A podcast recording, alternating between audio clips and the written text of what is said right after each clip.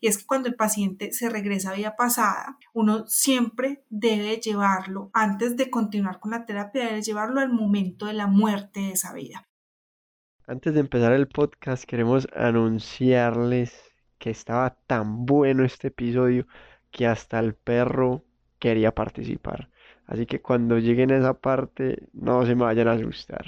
Habiendo dicho esto, música maestro. Bienvenidos Millennial. En este espacio te compartimos historias para inspirarte con personas comunes y corrientes que han pasado por tus mismas situaciones y pudieron salir adelante. Somos Sabrina Daniels y Sebastián Díez y hoy venimos a contarte una historia más.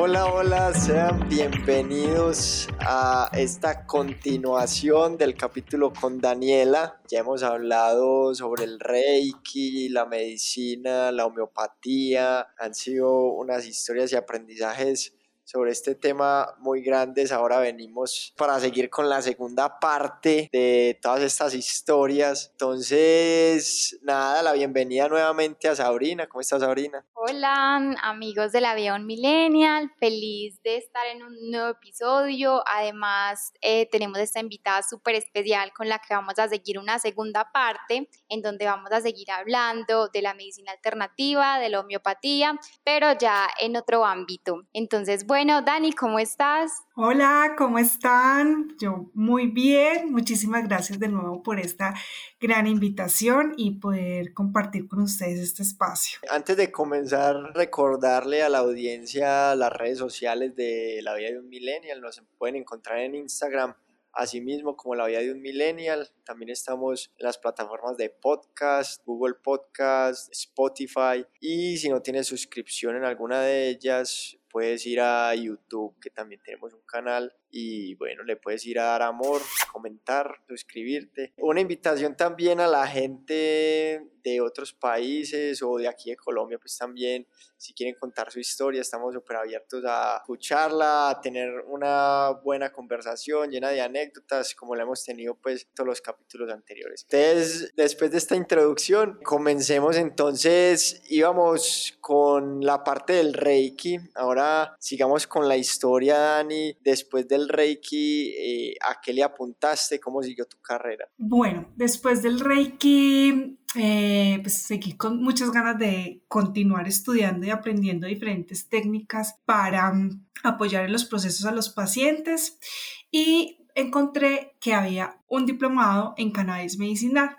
me llamó mucho la atención, pues porque de este tema como que casi no se habla en los ámbitos de, de la parte mm, académica, sino que se habla más que todo como por fuera, a pesar de que hay muchas personas muy capacitadas en el tema.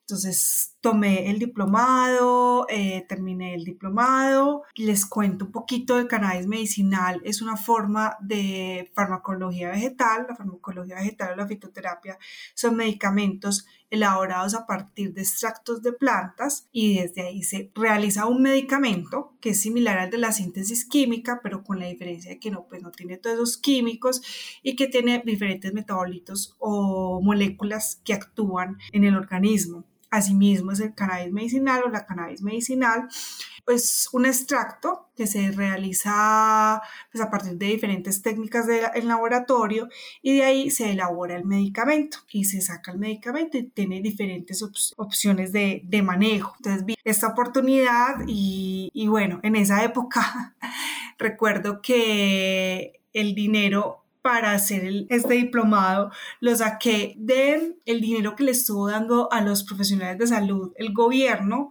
por la, el bono COVID, así le llamaban por la pandemia. Entonces, prácticamente todo el dinero que entró lo invertí inmediatamente en el curso, en el diplomado. Beni, ese, yo creo que hay muchas personas que se están haciendo esta pregunta y cómo está el tema legal sobre ese tipo de medicina aquí en Colombia. Porque yo sé que en algunos países es, es, es bien, es legal, pero no sé aquí en Colombia cómo estará eso. El cannabis medicinal es legal, desde que tú lo uses como cannabis medicinal. Es que la cosa es que es diferente tú consumir un porro, un cigarrillo de cannabis o de marihuana que tiene todos, pues alto contenido en TSH, perdón, THC. Entonces es muy diferente a cuando tú consumes cannabis medicinal, que es un medicamento, que es un extracto que tiene bajo contenido de THC, tiene más alto contenido de CBD, CBG, dependiendo pues del laboratorio de la planta.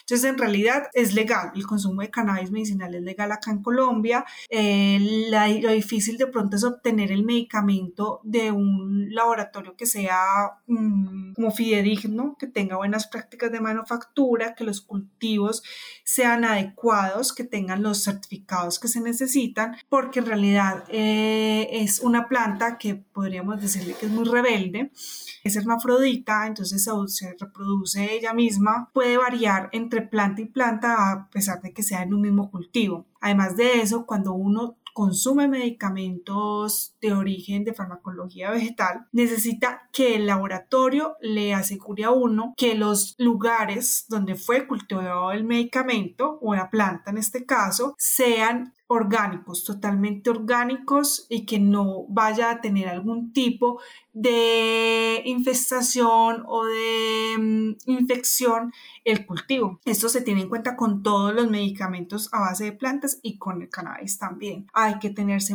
hay que tener mucha regulación en ese aspecto. Y me imagino que también la gente es como muy escéptica al tema cuando tú les propones ese tipo de tratamiento, normalmente como cuál es la reacción en las personas, surgen muchas dudas o cómo lo toman. Bueno, hay una cosa y es que yo por lo general, por lo aprendido, pues en el diplomado, no suelo utilizar el cannabis medicinal como primera opción terapéutica, sino que en realidad es como la última opción en casi todos los casos, hay en algunos casos específicos que uno la pone de primera o pues no tanto de primera, sino como entre la segunda y la tercera. Entonces ya por lo general el paciente lleva un proceso, entonces cuando se han intentado diferentes cosas y además el paciente ya ha intentado, además de la medicina alternativa, ha intentado otras opciones, entonces ya el paciente pues se ve corto y por lo general son muy receptivos. También depende, yo creo, como de la forma en que uno, como lo perciban ellos, eh, que por lo general los pacientes que van a medicina alternativa pues tienen una percepción grande de ciertas cosas, no todos. Y además yo creo que se puede encontrar pacientes que de pronto más bien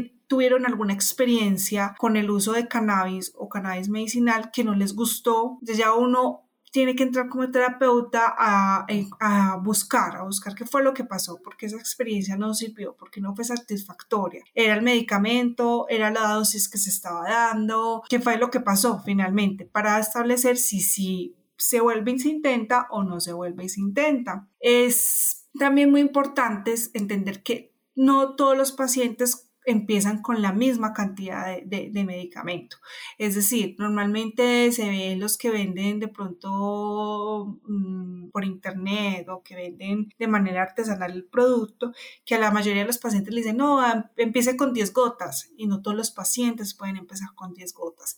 Dependiendo de los, de los principios que tenga de metabolitos secundarios, se podría iniciar o no se podría iniciar con ese medicamento. Depende si el paciente ya antes ha consumido cannabis, ya sea de modo recreacional o para forma medicinal. Entonces son demasiadas variables que se tienen que ver y de pronto si el paciente siente seguridad en cuanto a la persona que se lo está formulando, le es más fácil. Entonces a mis pacientes a los que les he ofrecido el tratamiento con cannabis medicinal, en realidad han sido muy receptivos. Vení, ese cannabis generalmente es para para, qué tipo de consultas? Porque había escuchado pues el cannabis medicinal, pero más que todo para dolores. Sí, la verdad son varios usos que se le puede dar al cannabis medicinal. El principal sí es el dolor, el dolor, el manejo del dolor crónico. Puede ayudar en algunos casos de dolor eh, agudo, pero en realidad ayuda más en partes de dolor crónico puede ayudar para el, para la, el insomnio, mm.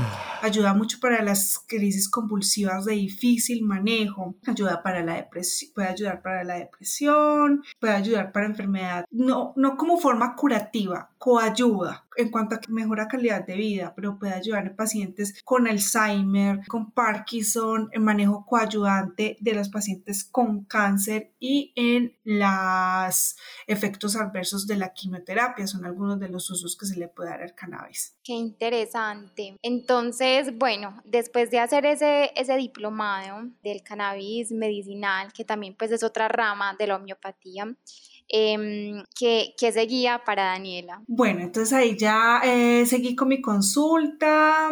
Resulta que, no sé si lo dije en, el en la primera parte, pero para mí uno de los motivos más grandes para estudiar medicina alternativa fue que a mí me partía como el alma ver cuando un paciente llegaba a la consulta de medicina convencional y uno no tenía como nada más que ofrecerle a ese paciente. Entonces esa cara que ellos ponían y, todo lo que se veía venía detrás de uno decirle, no, no, no sé con qué más ayudarte. Entonces la medicina alternativa me ayudó a ver que habían otras opciones. Entonces cada vez me interesa en buscar más opciones que le puedan ayudar a los pacientes, entendiendo que todos somos unos individuos diferentes y que a todos podemos responder a diferentes cosas. Entonces resulta que leí un libro que se llama El plan de tu alma. Este libro del plan de tu alma es muy chévere porque el escritor Robert, no me acuerdo el apellido, él habla sobre cómo diferentes personas tuvieron como cosas muy catastróficas, situaciones muy catastróficas en su vida. Él después, como con ayuda de unos mediums, ayuda a ver por qué eh, esas personas vivieron eso y si estaba establecido como en su plan prenatal. Entonces, a raíz de ese libro, yo digo, como, ay, pucha, pues sería demasiado bacano uno poder saber la persona. En ese libro también hablan de vidas pasadas. Entonces, era muy bacano uno saber algo que le pueda ayudar a una persona pues, de sus vidas pasadas, eso lo puede ayudar a sanar y como desde su planeación de ciertas situaciones o evidencias que tienen esta vida, que son aprendizajes finalmente. Entonces, primero incursioné en tratar de estudiar registros akáshicos. Los registros akáshicos como que nunca encontraba con quién estudiarlos. Todavía, pues ya sé con quién estudiarlos, pero eso va a ser un estudio para el próximo año.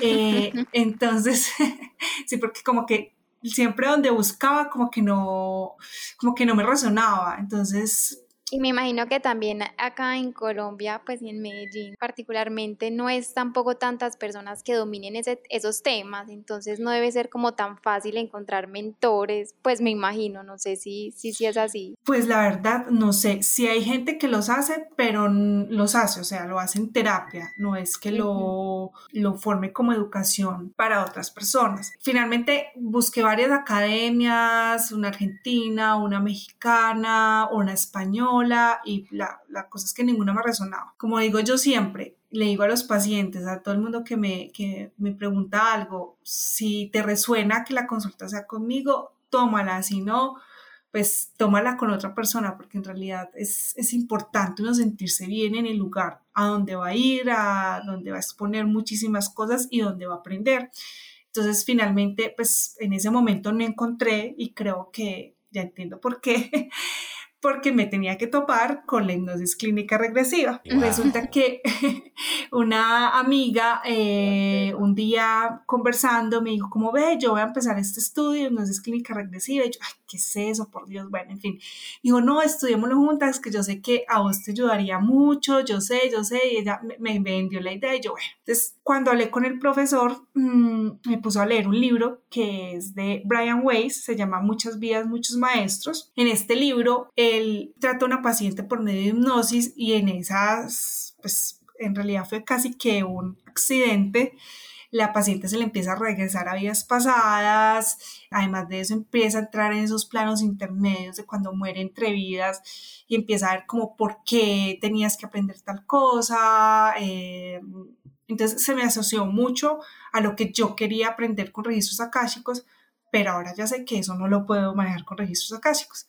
Entonces dije, de una, tomo el curso, eh, me embarqué en hacer el curso de hipnoterapia clínica y terapia regresiva y la verdad es que es una cosa maravillosa, es una terapia muy, muy intensa, es fuerte porque no todo el mundo está dispuesto a recordar varias cosas, hay que hacer salvedad en algo y es que muchas personas creen que regres cuando yo digo regresiva es solamente regresar a vidas pasadas. Muchas veces la terapia regresiva es regresar a esta misma vida. La hipnosis regresiva que hace nos permite que el paciente entre en un estado de trance o nosotros guiamos al paciente a entrar en un estado de trance en el cual hacemos que su consciente se, como que se baje, no, su, su consciente se, se baje, se, se duerma, por así decirlo, porque el consciente es como ese ego que te está frenando un montón de cosas. Pues. No tanto como una máscara, simplemente es como ese que te protege de ese ego y ese ego no va a dejar que tú hay veces recuerdes cosas que necesitas recordar, que te van a hacer bien,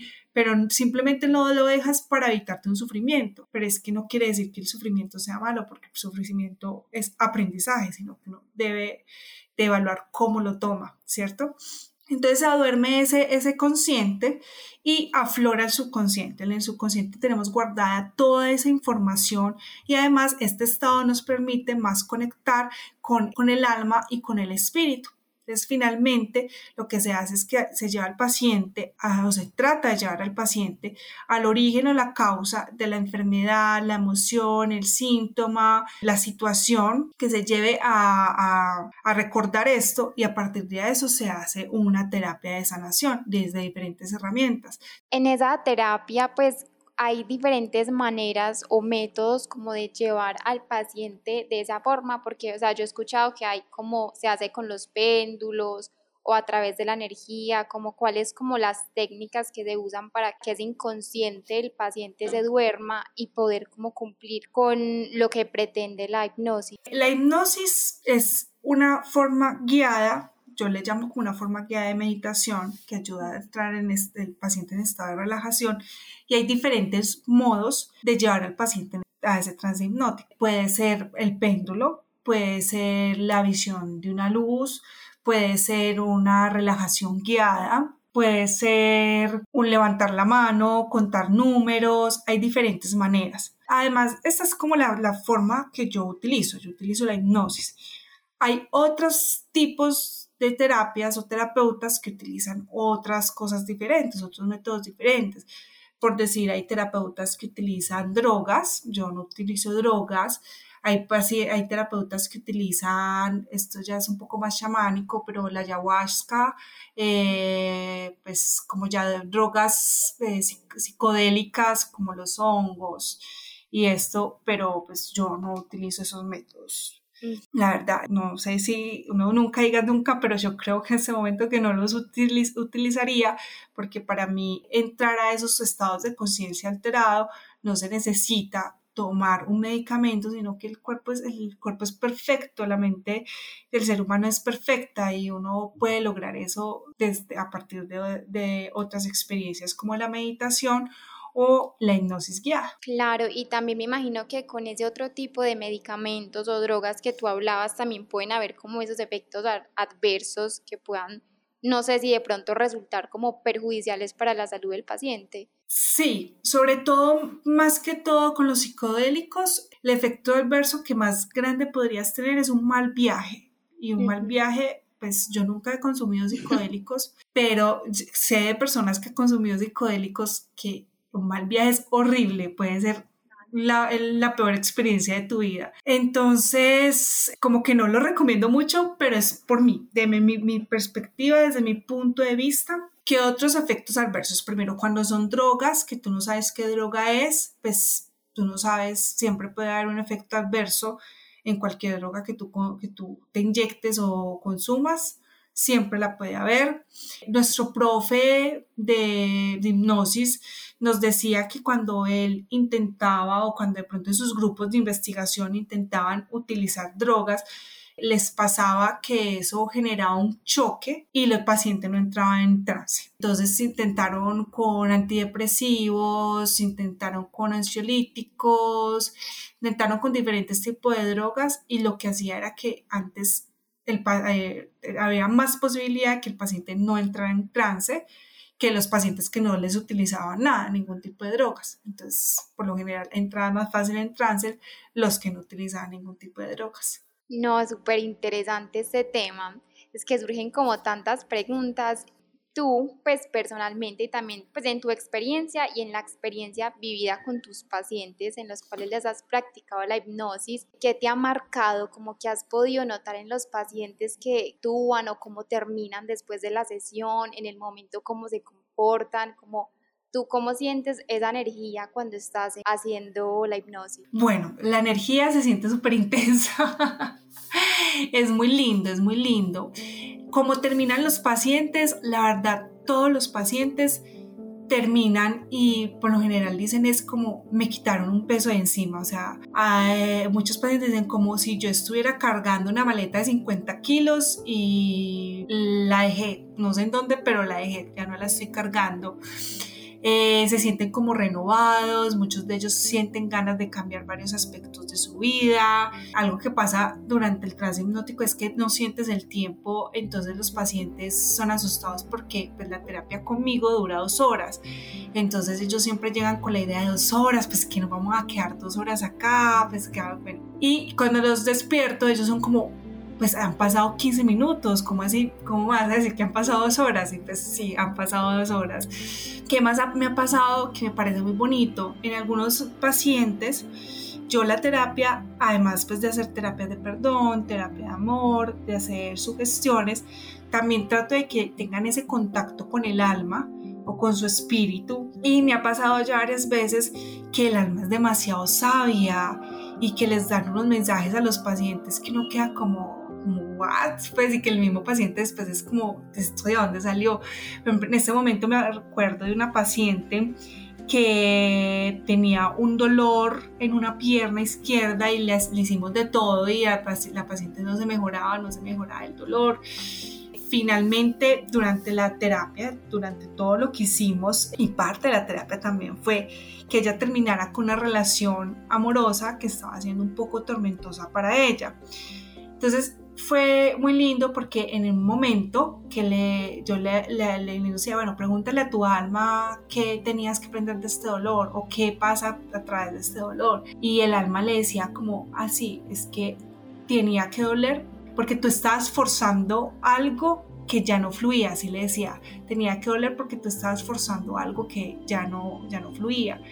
Entonces, en ese momento a la paciente se le, se le veía la gesticulación de que tenía un dolor, de que estaba con el dolor muy muy fuerte. Entonces ya cuando se hace la terapia, se avanza con terapia de perdón, de sanación, el dolor se le quita, se le, quita también el gesto del dolor y cuando ella se despierta dice como, yo sé que me dolió en un momento muy intenso, ya después me dejó de doler, y cuando yo le dije, ve, eh, tu alma te dijo esto, ella me decía, no, yo no recuerdo nada que me haya dicho esto. Y después me dijo como, como pues sí, tiene, tiene mucha razón, yo estaba forzando que la relación de pronto eh, continuara a pesar de que yo sabía que, que ya no, no daba para más y que yo no quería estar en ese tipo de relaciones. Inclusive fue muy bonito porque al terminar ella esa relación siente que termina con un, todo un ciclo de relaciones tóxicas, por así decirlo, y que ya está como preparada para comenzar una nuevo, un nuevo tipo de relaciones. Vení, yo también me leí el libro de muchas vidas, muchos maestros, y ahí cuentan unas anécdotas y unas historias muy interesantes eh, de lo que le pasa a Catherine, pues la paciente. No sé si a vos de pronto te haya pasado algún tipo de suceso parecido que uno diga, wow, Bueno, sí, estuve, en este momento me acuerdo de dos. Una fue una paciente que tenía un dolor de cabeza muy fuerte, con muchos años de evolución, que no se le quitaba, no, nada le quitaba el dolor de cabeza. Resulta que en medio de la terapia se le ve al origen o la causa de tu dolor de cabeza y ella se regresó a una vida pasada una vida pasada en la que ella dice que es maestra, que fue una maestra, no, era un hombre, era un maestro, o sea, la paciente era una mujer, pero en esa vida fue un hombre, y que a salida de su casa para ir a su trabajo, porque ella era como, él era como profesor, se le vino una luz de tierra encima y de piedras y muchas de esas piedras le cayeron en la cabeza y muere en ese momento. Y en la terapia, medio de la terapia ella decía como sí, me duele mucho, mucho la cabeza, me duele mucho la, mucho la cabeza por la piedra que me cayó encima.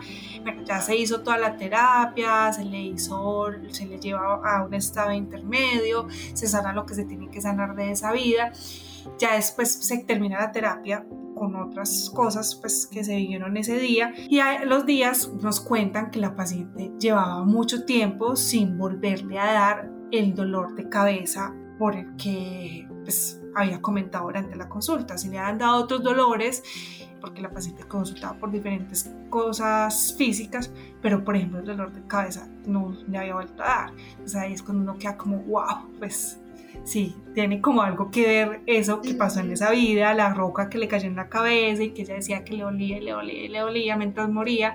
Y pues hay otra historia, si quieren que se las cuente. Sí, claro. bueno, otra historia eh, fue con un paciente.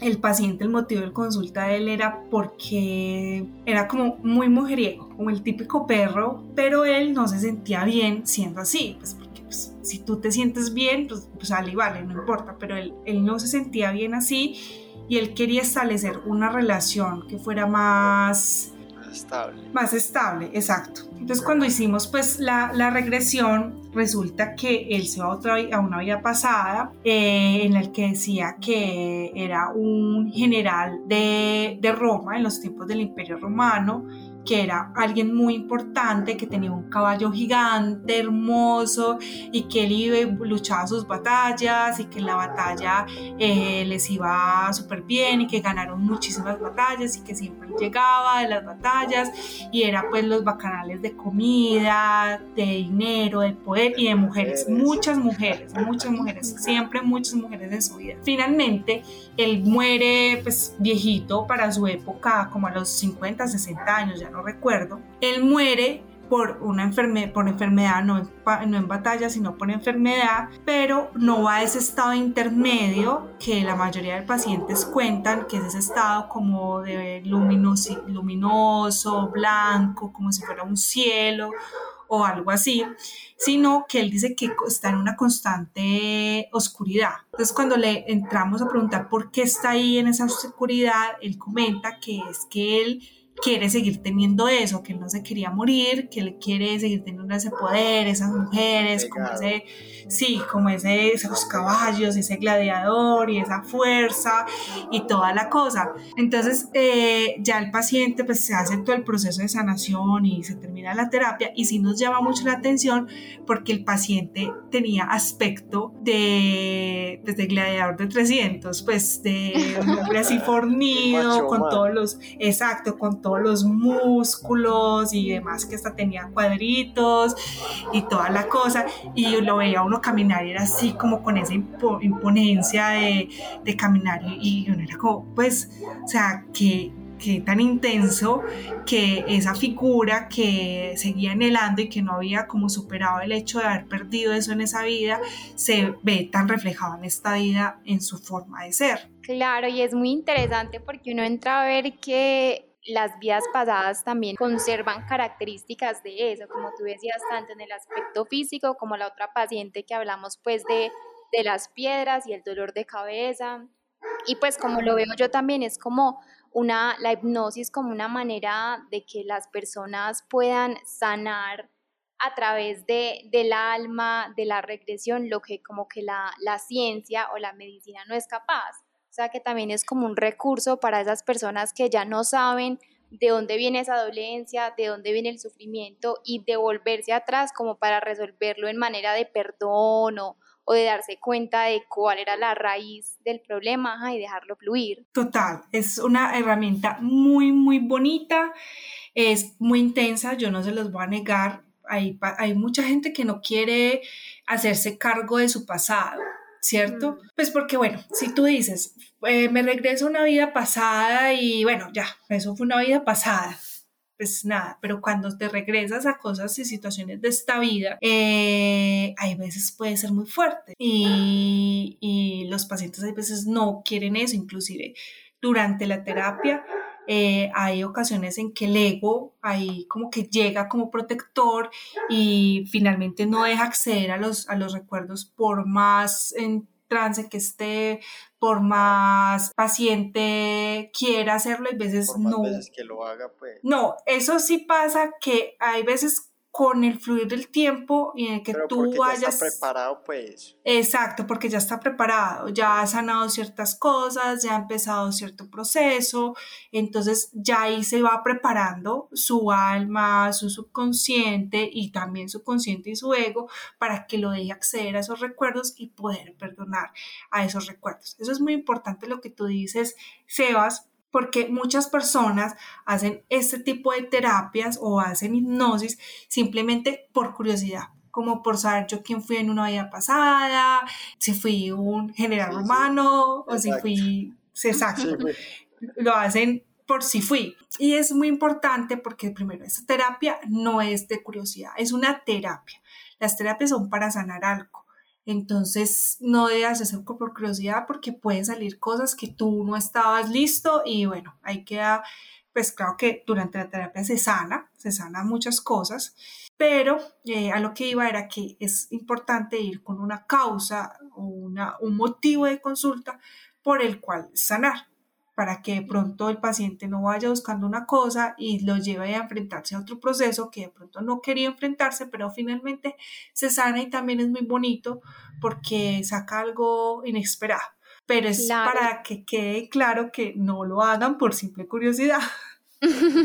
Sí, no, y también ahí entra también, pues pienso yo como la persona con, con quien hagas la terapia. No sé si de pronto fluye más con una persona en que ya pues ya haya como un proceso previo y, más confianza o como más conexión, más energía o eso realmente no influye? Pues es de pacientes a pacientes. Cuando los pacientes son muy analíticos, cuando los pacientes son, eh, podríamos decirlo, tercos, es mejor que lo hagan con un eh, especialista o con un terapeuta que ya están acostumbrados, que ya sienten una confianza, que ya sienten una apertura, porque así se van a ir más fácil a un tránsito. Hay pacientes que finalmente, a, a pesar de que sea la primera vez que los veas, se van y es una terapia divina y es un proceso hermoso, pero yo siento que la mayoría sí sería bueno que primero se conociera por lo menos en una cita por primera vez con el terapeuta, se establezcan un montón de cosas y más que por mi, por mi forma de hacer terapia, yo no solamente tengo la hipnosis como forma de terapia, entonces yo los podría acompañar con otras cosas que no fueran solamente eh, hipnoterapia. Yo fui a hacer una, una hipnoterapia y, que no me funcionó, pero es por lo que vos estás diciendo que yo soy una persona demasiado analítica, pues yo soy ingeniero y, y, soy muy racional, entonces también al momento de ir a la, a la cita tenía demasiadas expectativas, pensaba demasiado que cómo es posible que eso va a pasar, yo cómo voy a ver una olla pasada, entonces también yo pienso que es muy del estado de, del paciente. Entonces, por ejemplo, yo no llegué a, ver nada y, no, no tuve pues como una regresión propiamente, pero entonces ahí en ese sentido yo no le daría como la culpa al, terapeuta, sino también que, que, que, yo como paciente, digamos, no estaba preparado para eso. Sí, total. Mira que eh, no todos los pacientes ni todas las personas somos susceptibles a entrar en un trance hipnótico. No recuerdo bien cuál es la cifra, pero, o sea, no todos podemos hacerlo. Además de eso, importa mucho el proceso en el que estés, los motivos por los que vayas. El hipnoterapeuta, más que en, en si entras o no en trance, es dependiendo, lo que más influye es en lo que sigue de ahí en adelante.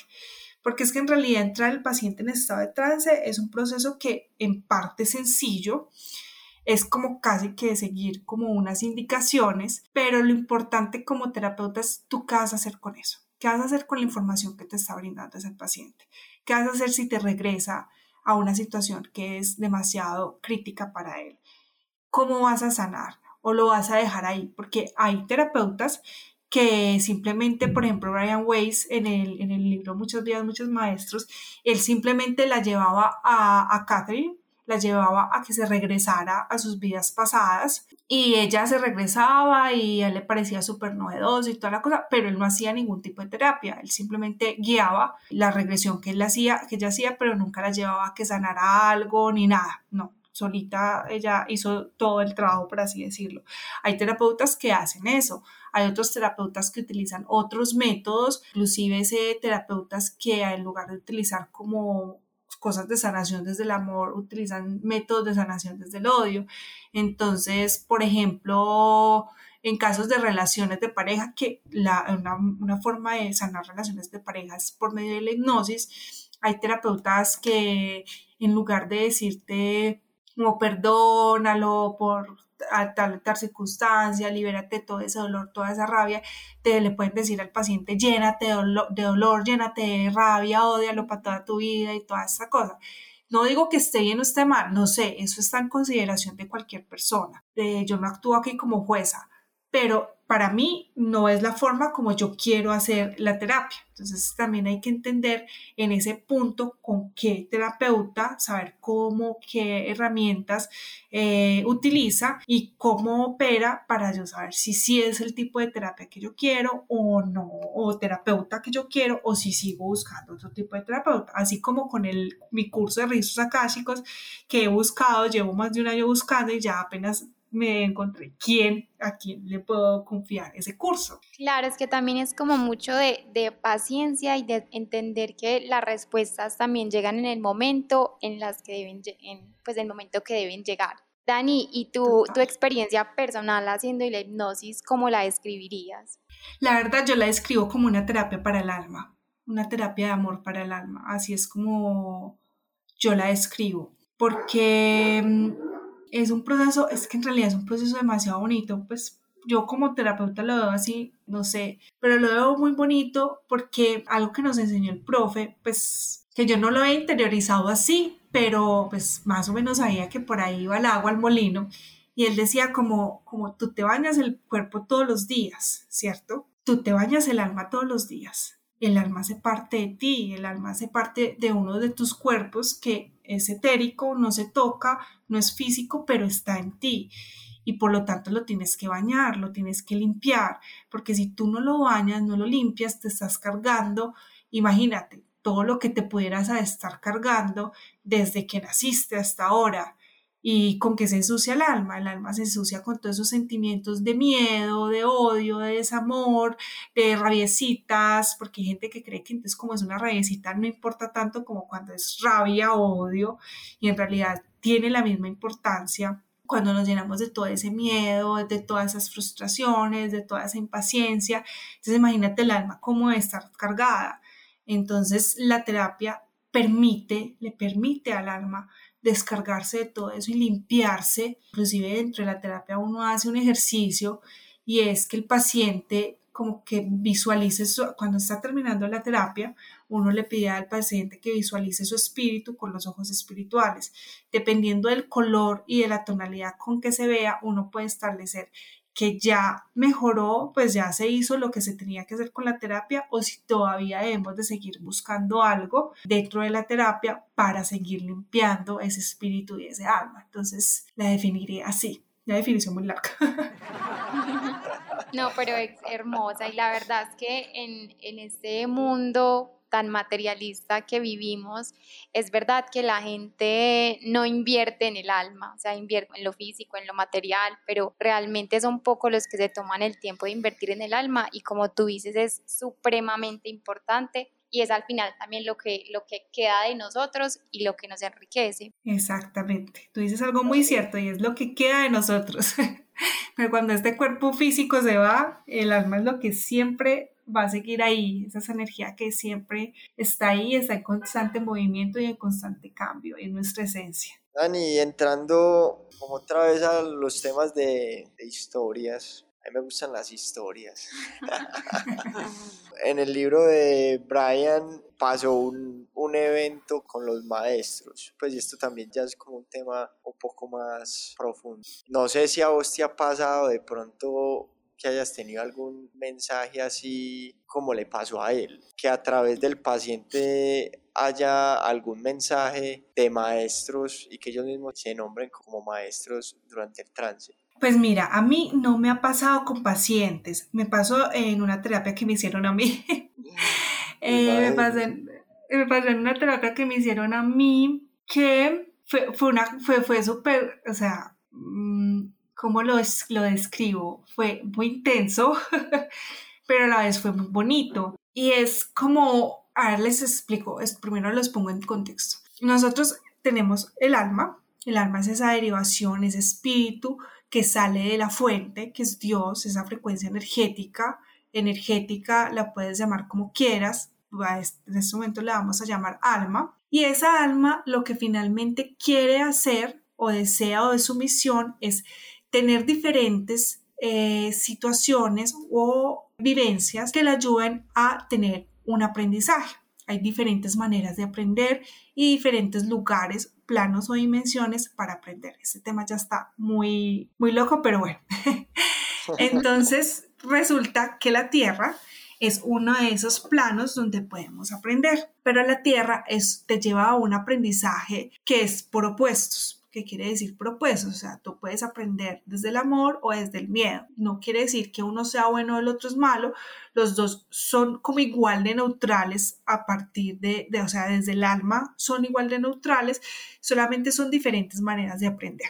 ¿Listo? Resulta que la Tierra es una un lugar como que a las almas, algunas almas, a las más valientes, le gusta mucho encarnar y venir a aprender porque la verdad los aprendizajes que se obtienen llevan a una evolución muy grande, porque como es el único lugar como donde tenemos cuerpo físico, no es el único, pero tenemos cuerpo físico, podemos aprender por opuestos y nos permite como aprender tanto la diferencia entre la luz y la oscuridad o el amor o el desamor eh, que, que en realidad es muy intensa, ¿cierto? Resulta que el alma, cuando viene a tener ese aprendizaje en la tierra, la viene a tener como con personalidades. Eso se le llama personalidades del alma. Es decir, mi alma es un conjunto de personalidades de lo que yo he sido en otras vidas, por así decirlo, pero también es lo que es Daniela, que es la personalidad de Daniela, ¿cierto? Entonces muchas veces a mí lo que me pasó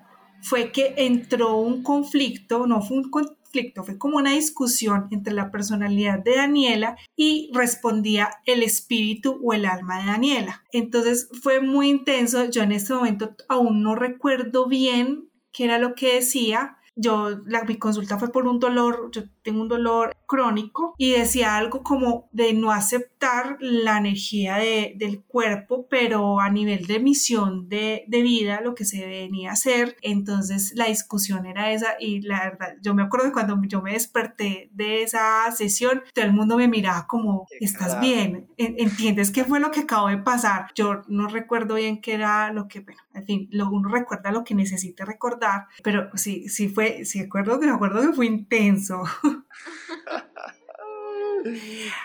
Algo también que, muchas veces pasa, no tanto como mensaje de maestros que se identifican eh, y le dan un mensaje al terapeuta o algo así, y es que cuando el paciente se regresa a vida pasada, uno siempre debe llevarlo, antes de continuar con la terapia, debe llevarlo al momento de la muerte de esa vida. ¿Por qué? Porque cuando uno, porque si el paciente regresó a esa vida es porque algo necesita sanar de esa vida para poder continuar su proceso o para lo que consultó. Y si tú lo sacas de ahí, pues no va a sanar lo que necesita sanar en esa vida, ¿cierto? Y además de eso, se lleva hasta el momento de la muerte, porque cuando tú llevas al paciente al momento de la muerte, cuando el paciente está en ese plano intermedio, como lo llamamos un Brian Weiss, que es como ese cielo como el arquetipo del cielo que nosotros tenemos, el paciente es muchísimo más fácil sanar todo eso porque el paciente lo sana de la mano de sus guías. Es decir, el paciente siempre llega a ese plano intermedio y siente qué es lo siente o escucha qué le dicen esos guías. Entonces puede pasar que el paciente llegue y le dicen, ay, no, acá me están diciendo que lo, que lo hice todo muy bien, que aprendí lo que tenía que aprender, eh, que tenía que aprender a, a, dar este mensaje o a vivir tal cosa, tal experiencia. Y por decir, uno le pregunta al paciente, bueno, ¿qué necesitas sanar de esa vida? Y como que el mismo guía o como tú le quieras llamar, ángel o espíritu o maestro ascendido, le responde y le dice, ah, tienes que sanar tal y tal cosa y, te guía como el mismo paciente en el proceso y la verdad es súper, súper, súper bonito, es muy bonito cuando el paciente logra llegar a ese estado intermedio, lo que se ve ahí. pues digo se ve, aunque eso no se ve nada, lo que se vive. No, qué locura, pues son como muchas, muchas preguntas, me imagino también. Eh, ahorita nos dejas pues como pues tu contacto y de pronto también en qué momento haces las hipnosis para las personas que están interesadas, porque sí me imagino que es pues algo que, que mucha gente le causa curiosidad y que como tú mencionabas ahorita, si hay de pronto una dolencia, un problema que no se logra resolver a través de lo médico, lo científico, la hipnosis puede ser una súper buena alternativa. Pero no recreativo, muchachos. sí, no recreativo. Por favor, ni, el, ni de espectáculo, porque pues de espectáculo uno no sabe qué, qué pueda pasar ahí.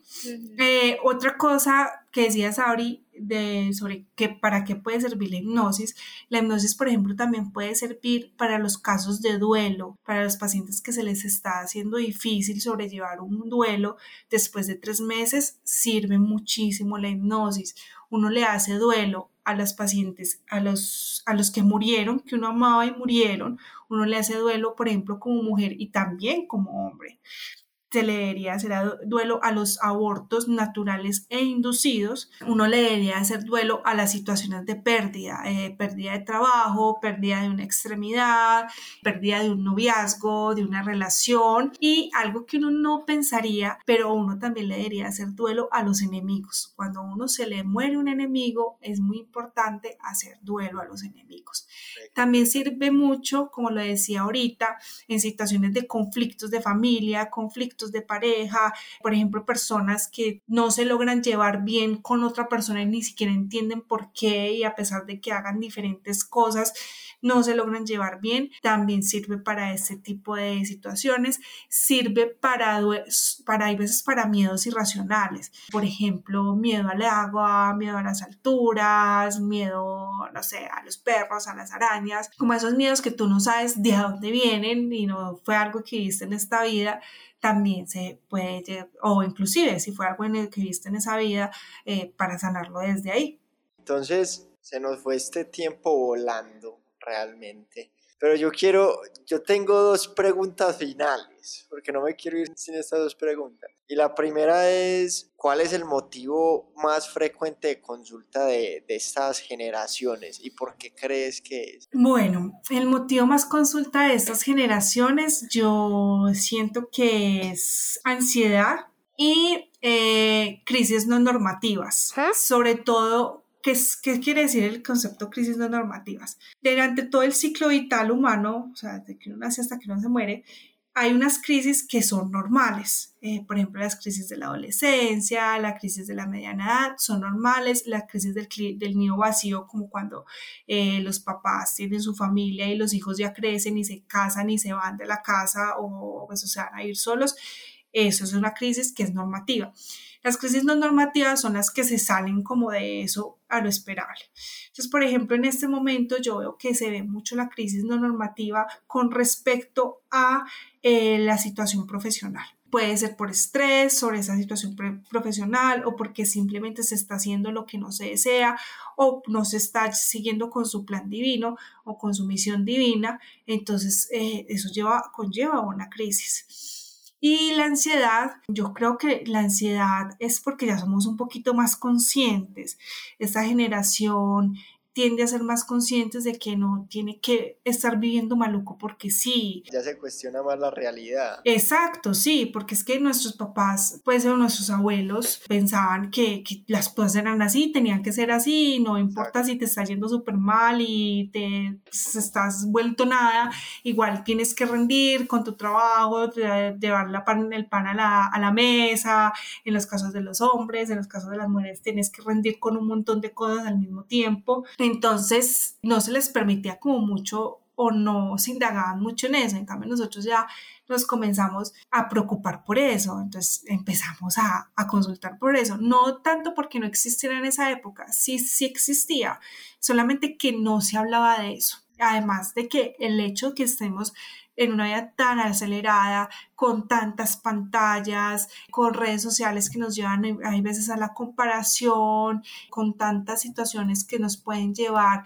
a la pérdida del amor propio, a la pérdida de la autoestima, eh, esto finalmente se traduce en mayor ansiedad y además de que tenemos un montón de cosas como que superar y creemos que el éxito es tener muchísimas cosas, entonces pues eso todo eso se lleva a, la terapia y, y se evalúa y se trata y los pacientes se hace un trabajo muy, muy bonito, la verdad.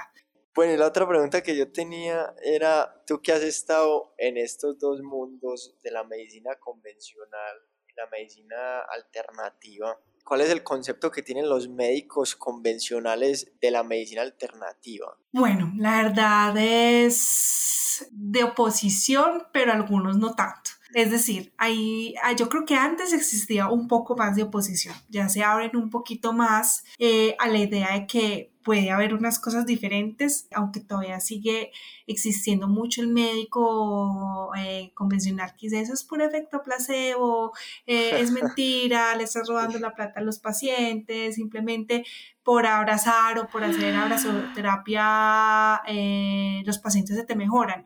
Y en realidad son cosas que le dicen a uno y uno las ve como muy contradictorias. Porque, a ver, un efecto placebo, ¿qué es?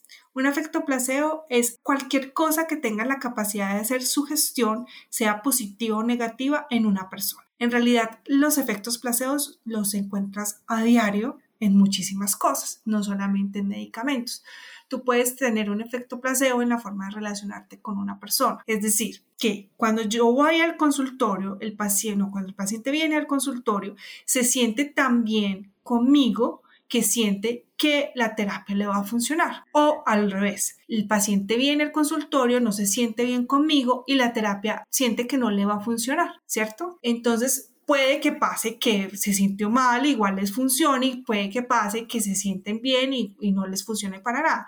Pero en realidad el efecto placebo funciona así.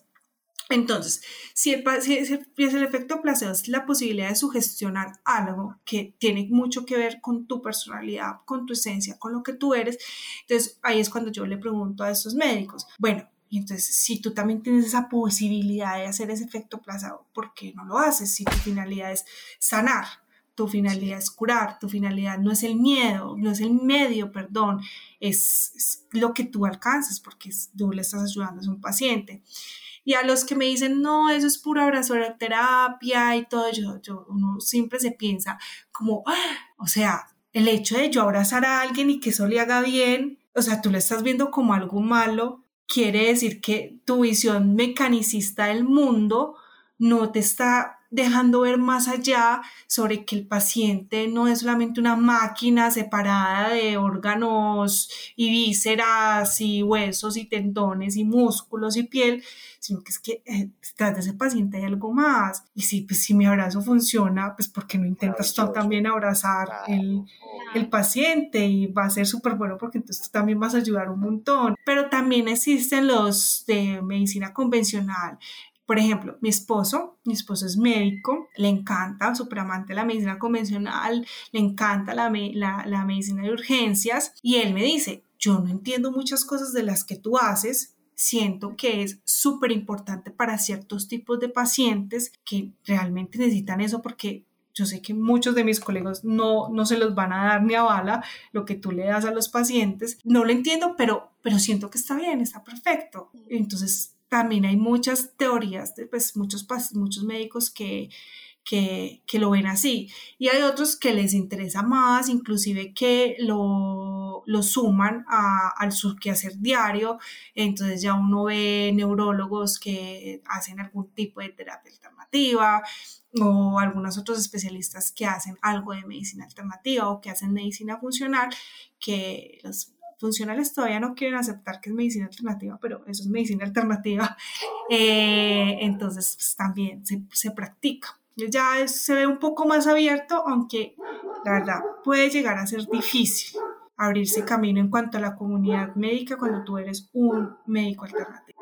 Claro, no, Dani, qué gran capítulo. La verdad, muy felices de tenerte aquí con nosotros, de, de, haber compartido como tantos conocimientos que tienes sobre el tema, porque se ve que te encanta, pues que eres muy estudiada y que tienes mucho recorrido y que también es un tema que surge mucha curiosidad, sobre todo entre los millennials, que somos como personas también más abiertas de espíritu, como que, como lo mencionábamos antes, nos cuestionamos más la vida y esto también hace parte de eso. Entonces agradecerte un montón, también que nos des pues como tu contacto para las personas que desean pedir una cita contigo, hablarte por Instagram. Sí, bueno, antes de eso, pues además de agradecerles, quería contarles que lo que les conté son los estudios formales.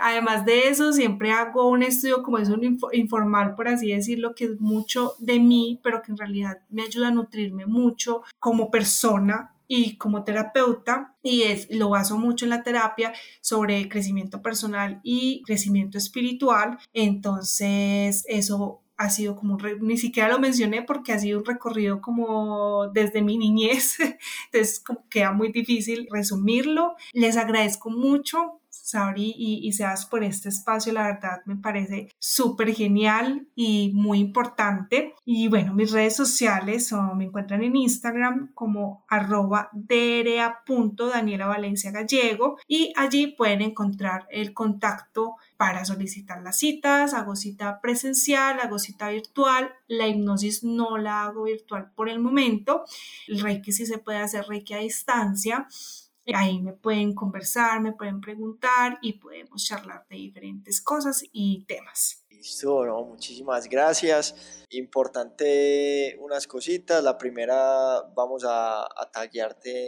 en la imagen del, del, podcast. Y la segunda es que, bueno, se tocaron temas trascendentales. De pronto, algunas personas lo pueden considerar eh, temas difíciles de, de asimilar. Hay que tener un poquito de apertura mental también importante decir a los oyentes que con esto no queremos influir en sus creencias religiosas, ni mucho menos, es simplemente eh, un tema de conocimiento público. Así que nada, esperamos que les haya gustado este podcast muy interesante, realmente Dani, muchos aprendizajes en estos dos capítulos que tuvimos contigo. Dani, bueno, y yo también quiero como em, agregar una cosita y es que pues yo he sido paciente de Dani ya hace varios meses y realmente agradecerte porque pues he vivido el proceso contigo y la verdad sí ha sido como una luz pues en ese camino espiritual, entonces pues totalmente recomendada. Gracias, gracias Abri, qué hermosa. Hiciste sonrojar.